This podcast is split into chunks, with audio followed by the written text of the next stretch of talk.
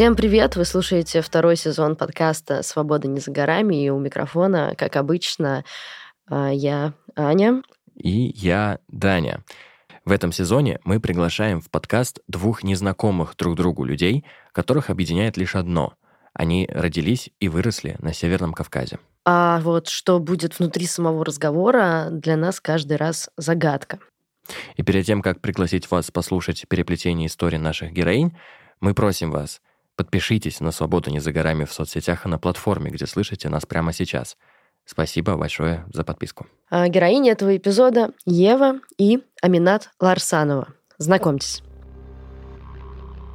Привет, меня зовут Аминат, мне 25 лет, я из а, Чечни. Привет, меня зовут Ева, мне 20 лет, я из Ингушетии. Приятно познакомиться. Мне тоже. Когда мы записывали этот подкаст, Ева находилась у себя дома в Ингушетии. И после записи она поделилась с нами, что переживает, что ее услышат.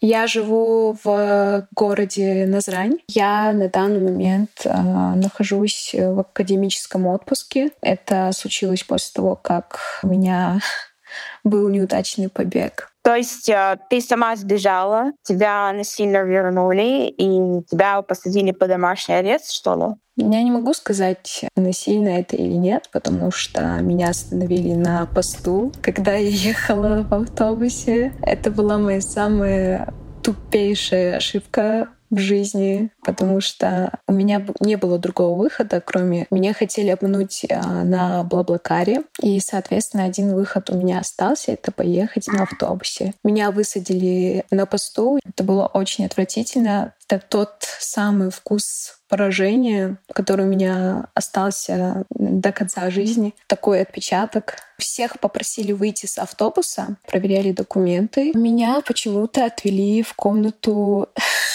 просто. И я уже поняла, что к чему, потому что вот боковым зрением я уже посмотрела в телефон полицейского одного и увидела имя своего родственника. Меня допрашивали там несколько часов. Они там мне что только не говорили. Ты ничего не понимаешь, зачем ты это сделала? Ты понимаешь, что... Подожди, можно я тебя перебью? Да, да. А, я хочу тебя спросить, ты чувствуешь, что люди, которые, от которых ты бежала, и люди, которые тебя задержали, хотели тебе зла? Вот ты не хочешь возвращаться, тебе страшно, что ты готова, я не знаю, убежать куда угодно, даже жить под мостом, но лишь туда не возвращаться. Ты ненавидишь абсолютно всех, кто заставил тебя вернуться. Ты считаешь их тварями, ты хочешь их убить за это. А, я, конечно, очень сильно боялась этих людей, кто меня хотел вернуть, но как оказалось, они не хотели мне зла, наверное. Но когда меня держали в полицейском участке, зашли мои родственники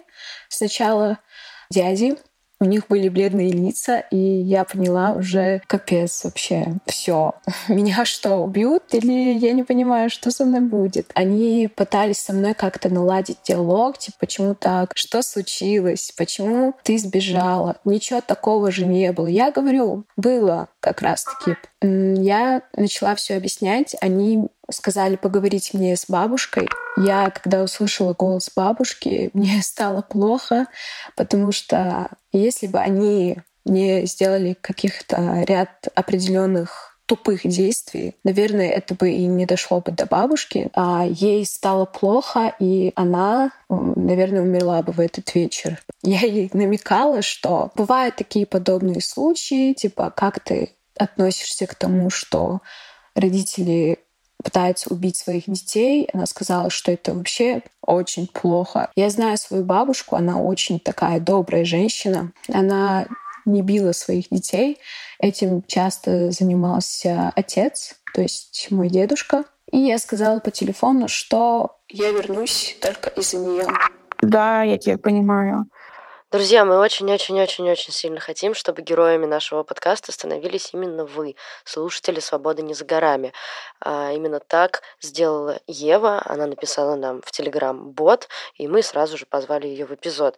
А, в общем, если вам есть что сказать, если вы чувствуете, что вам хочется чем-то поделиться, а, в описании к этому подкасту будет ссылочка на тот самый Телеграм-бот. Пишите нам туда, и ваш голос прозвучит в следующем эпизоде «Свобода не за горами». Ты говорила, что есть родственники, которые тебе проявляли насилие. Ко мне тоже с детства проявляли насилие. С самого моего чуть ли не рождения. Это была сначала мать, потом отец. Они били, издевались только надо мной. Мои братья вообще не били никогда. Более того, они морально над ними никогда не издевались, всегда издевались надо мной. Мне однажды вообще мать сказала, что все, что она мне делала, она говорила, что я это заслужила. Просто за то, что я есть. Что вот я тварь, я ничтожество. И она мне однажды сказала, когда я спросила, за что она даже всю жизнь так издевалась. Она мне, смеясь, ответила, потому что мне Путин и Кадыров разрешает. Я могу делать с тобой что хочу. Мне никто ничего не сделает за это. Ты единственная дочь в семье? Да. Старшая и младшая? Я самая старшая. Я тоже старшая, самая. Только у меня сестры и брат один. По сути, в твоей ситуации, наверное, очень, скажем так, жестко все, потому что мне таких фраз. Но я, если ты честно, если если я тебе скажу очень кратко, я не бисексуальна, я не лесбиянка и не имею никакого отношения к ЛГБТ. Я, когда пыталась бежать, сказала это правозащитника, потому что, в первую очередь, я очень сильно хотела вырваться из лап вот этих тварей, которые всю мою жизнь превратили в сплошной ад. И второе, я очень боялась, что вот мне не помогут, если я не скажу так. Я, я не думала, что, в принципе, если у человека тяжелая какая-то ситуация, они могут посочувствовать и помочь. Если рассказывать перед моим побегом, что происходило, меня по большей степени инициатива была с моей матери. Она сначала заперла меня частную клинику, где меня обкалывали тяжелыми препаратами шизофрении. А потом они к какому-то мулу привели, который меня бил палками, палочкой сивак. Бил меня в солнечное сплетение. У меня была травма, я не могла ходить, я рыдала. Потом она меня вешалкой по голове ударила. До этого она телефоном меня ударила. У меня после того, как она вешалку ударила, у меня было сотрясение, она с размаху меня сзади ударила со всей силой. Я пошла в больницу даже, мне там сказали идти в полицию, писать на нее заяву. Но потом кто-то из ее коллег пришел и защитил, сказал, что правильно ты ее ударила, надо было еще сильнее ударить. Но что она ему сказала, я не знаю, но это реально... Ну, в целом этот поступок его, как врача, был реально мудацкий. И исходя из этого, когда она там узнала про мои переписки, она после, она мне даже сказала, что она запрет меня где-нибудь в секушку, э, наделает на меня смирительную рубашку и будет меня бить током э, в анус и влагалище, пока моя грязная развратная масса оттуда вываливается. Тебе не казалось, что твоя мама слишком сильно зациклена на твоей половой жизни, что ли, или на твоих э, она, она меня, она меня, она меня изнасиловала. О, Господи. Она 19 лет, у меня в рюкзаке нашла рубриканта, она угрожает, что покажет моему отцу. Но она впоследствии все равно это сделала, она показывала ему после этого там мои переписки и с моими голыми фотками, говорю, вот смотри, чем твоя дочь занимается, вот смотри, что эта тварь делает, поэтому я тут хожу везде ору. Она 19 лет тогда нашла у меня любрикант в рюкзаке, она заставила меня снять трусы и сказала, что вот я сейчас буду себя на девственность проверять. Взяла вот эту специальную такую трубку медицинскую и засунула мне в влагалище. Я вот кричала, она где-то, эта пытка длилась где-то несколько минут, я кричала, просила ее прекратить, она, по-моему, даже что-то мне, я не знаю, мне какой-то зуд после этого был, машина что-то поцарапала, но у меня не было возможности пойти к врачу. Она, когда это делала, она, она била меня по, по моим ногам, требовала, чтобы я шире ноги расставляла и говорила, что я грязная. Сначала она сказала, что у меня там, что я не девственница, что у меня там огромная дырка, но это, конечно, была неправда, я была девственницей на тот момент. Но она, в общем, вставляю эту трубку, таким образом я проверял на девственность. Говорил, что я грязная шлюха, что там меня убить мало и так далее. Когда у меня там не было маника, у меня начались месячные, она меня наказывала за то, что я там оставляла свои трусы с месячно, пытаясь снять рот. К сожалению, у нас на, на Кавказе, я могу даже сказать, в частности, в Ингушетии, в Дагестане, в Чечне, большая часть женщин и муж, мужчин, они как-то помешаны на культе девственности. Именно из-за этого у меня, в принципе, возникли проблемы, хотя у меня вообще никакой половой жизни не было. А, это единственная тупая ситуация, которая испортила мне в мою жизнь очень сильно. Я работала И когда мать узнала, что я пользуюсь а, гигиеническим средством месячный, это тампон, она, конечно, я не знаю, из этого устроила какую-то взбучку. Меня повезли к врачам в соседний регион, и на второй день месячных меня проверяли на девственность. Я чувствовала такое унижение, учитывая то, что врачи этого никак не могут выяснить. То, что меня нельзя обследовать во время месячных. Все эти пункты, в принципе, игнорировались. Никто об этом совсем не знал. У меня просто, я не знаю, такое унижение, что ли, было внутри. После того, как врачи уже сказали то, что они сказали, мои родственницы и мать не угрожали убийством. И с того момента я начала планировать свой побег и просто анализируя все свои вот эти опыты с домашним насилием, но меня давно не били, если честно. Это последний раз, когда меня били, это было, когда мне было 18. И то меня избили до крови. Отец вернулся домой и спрашивает, что случилось. Я начала кричать мать, типа, вот, смотри, как ты поступаешь. Это не по-исламски, типа, ты же любишь говорить, что ты там соблюдающая, все в этом роде. И отец со мной согласился отчасти, но когда мать начала им манипулировать, она просто так сильно взбесила, что ему просто пришлось переубедиться, переобуться и сказать, что ну, она твоя мать, пожалуйста, если я еще раз услышу, что она начинает из-за тебя мне выносить мозг, то тебе будет еще хуже. Ну, к счастью, сейчас такого нет, потому что они поняли свою ошибку.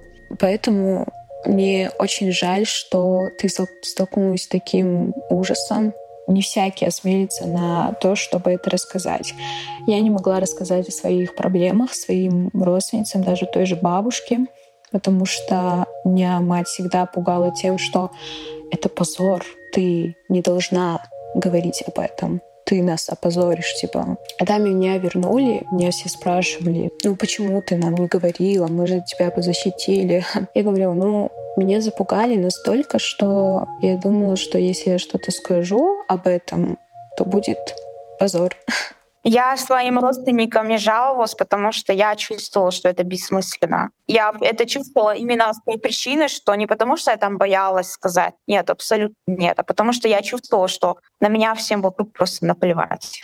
Еще моя мать, она и с отцом, они, я когда с того момента, когда в школе начала там жаловаться в целом, что они там меня учителям, они с того момента стали меня по всяким улам водить и стали внушать мысль, что все меня считают ненормальной. По большей степени со стороны матери всегда были манипуляции, всегда был газлайтинг, она всегда мои чувства обесценивала. Она пыталась мне внушить, что я вообще как-то не так чувствую, и вообще я все это заслужила, что я на самом деле жестокая, а они с отцом не жестокие, что они хорошие. Это я неправильно вижу, чувствую это. Um, твои мамы с папой не задавались вопросом к себе, наверное? Нет, никогда такого не было. Что они как-то никогда. жестко к тебе относятся? Они меня ненавидели. А каково было отношение к твоим братьям? Если сравнивать со мной, это просто небо и земля. К ним значительно более адекватное и человечное. Отец к ним относился тоже равнодушно в целом, как и ко мне. Но он меня он ненавидел при этом и гнобил. Я вот как козел отпущения была. Я себя вообще сколько помню, я себя дома ощущала как в концлагере всю жизнь. Мне кажется просто, что твои родители не находили другого способа выплеснуть свой гнев, свою агрессию. Весь мой, я не знаю, кошмар начался уже с 12 лет, когда меня оклеветали оклеветал меня какой-то пацан, сказав, что ну, вот ваша дочь такая, такая-то, гуляет. Мне после этого избили сильно, чуть ли не до смерти, и отрезали мне волосы, причем неправильно, одели сначала на лысо. После этого мне, я не знаю, несколько недель просто выносили мозг, говорили, что какая шлюха, били кулаками по лицу. Когда у тебя подростковый возраст, ты не понимаешь, за что просто ему говорила, что им они становятся нервными, родители, им просто нужно на каком-то выплескивать злость, но если логика в этом, они, к примеру, в мизогинии, в ненависти к тебе, потому что ты девочка, они бы по такой же логике на моих братьев бы срывались, но они этого не делали. Моя мать, наоборот, очень-очень-очень нежно относилась к своему младшему сыну. Она просто диаметральная разница была, как она относилась к нему и как относилась ко мне. Я тут вообще не думаю, что это дело в том, что человек просто срывался. Вот человеку просто доставлял удовольствие мне причинять боль. Она хотела, чтобы я страдала больше, чем она, и мучилась больше, чем она. Она вообще говорила, что она ненавидит маленьких девочек. Твои родители, наверное, очень до глубины души, очень травмированные люди. Я ну, могу пошло. сказать, что, к примеру, мой отец, он когда был э, маленьким, он своей сестре руку сломал за то, что она ему чай не налила. Он, будучи маленьким, это сделал. О, Господи.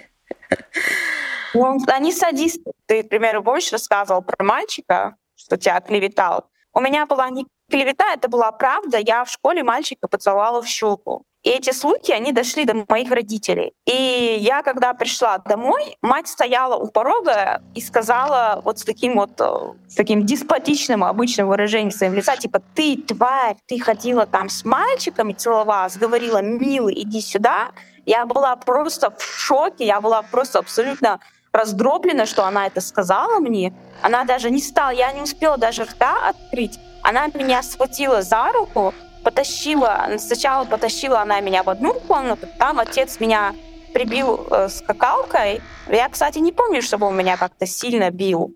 Она наступила мне ногами на руки и стала меня тапком бить по лицу. И она ничего не сказала, ничего. То же самое мой отец до того, как я пыталась сбежать, он зашел в комнату, он ничего не сказал, ничего не сделал, просто стал меня душить с стеклянными глазами, полными ненависти, полными ненависти. И также потом мать забежала, что-то стала ему кричать, я не помню, он, кстати, когда меня бил, он старался следов не оставлять, видимо, чтобы я потом не могла людям рассказать, что вот у меня, Ну, это привычная практика.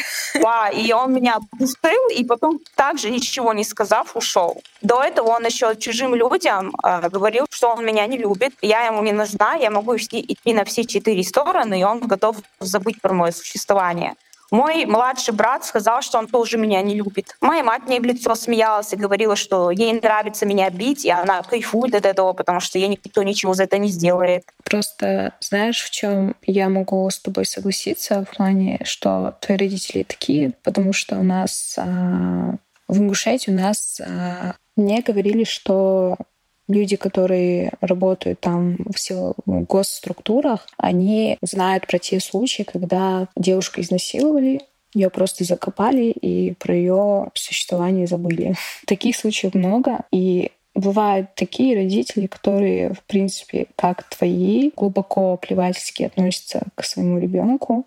Мои родители не помнили некоторых вещей, когда я им обсуждала с ними эти травмы, эти переживания и они мне говорили, как то хорошо запомнила.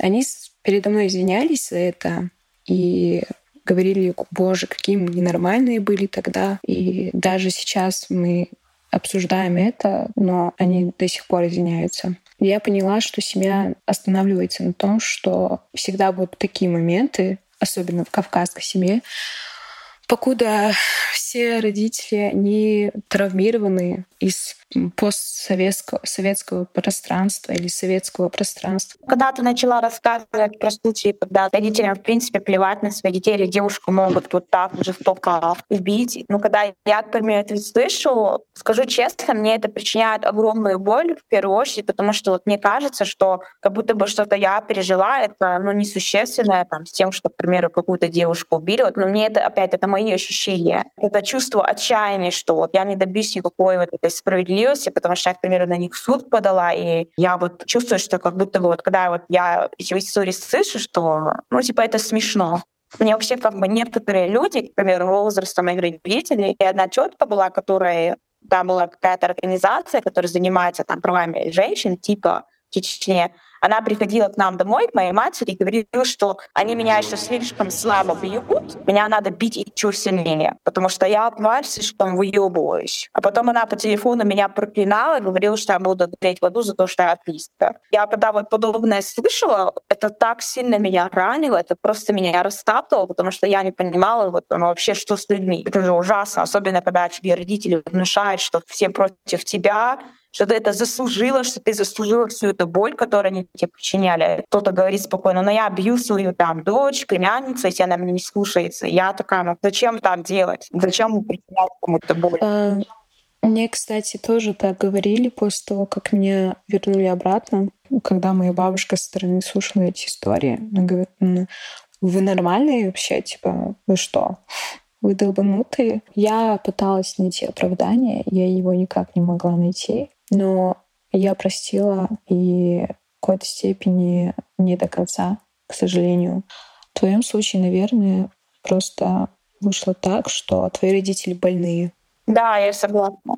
И знаешь, ты сама говоришь, что ты не до конца их простил, то есть ты держишь на них обиду. Вот вопрос, зачем тебе с ними оставаться дальше жить, если ты можешь сделать это еще раз? Ты вполне можешь еще раз сбежать и сделать это более правильно. Ну, я не хочу, к сожалению, потому что для меня это был сильно болезненный опыт. И я себе сделала, наверное, вывод о том, что просто, наверное, я выйду замуж, и все. Я бы хотела бы очень тебя переубедить, но в любом случае, если ты этого захочешь, ты сделаешь, как тебе будет удобно, но я все же скажу, пожалуйста, не выходи замуж и попытайся сбежать еще раз, потому что ты никогда не будешь счастлива таким образом. Насчет травмированности у тебя всегда есть возможность найти хорошего психолога и просто поговорить и сказать, если я сбегу, мне будет легче. Я тебе расскажу, как я сбежала почему мне удалось сбежать, потому что я сказала, что я, я сбегу,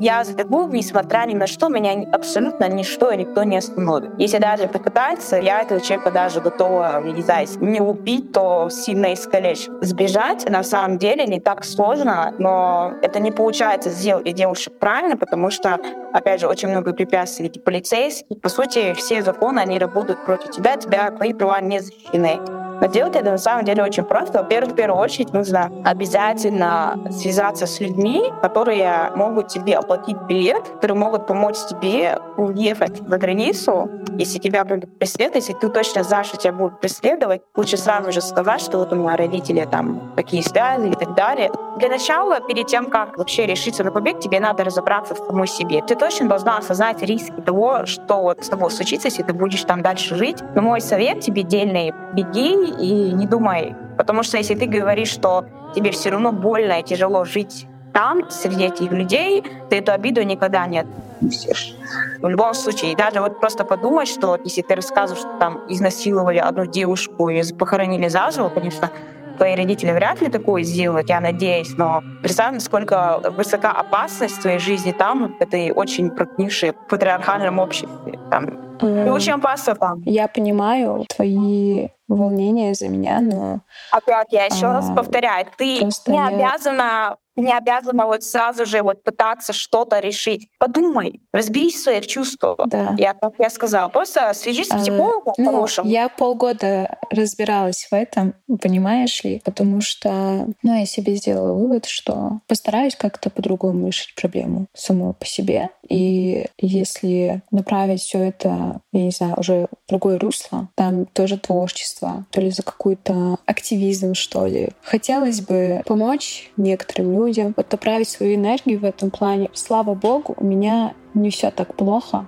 но есть такая вот соль в том, что не все хорошо на самом деле, просто тебе нужно об этом не думать. Это я уже говорю в плане себя.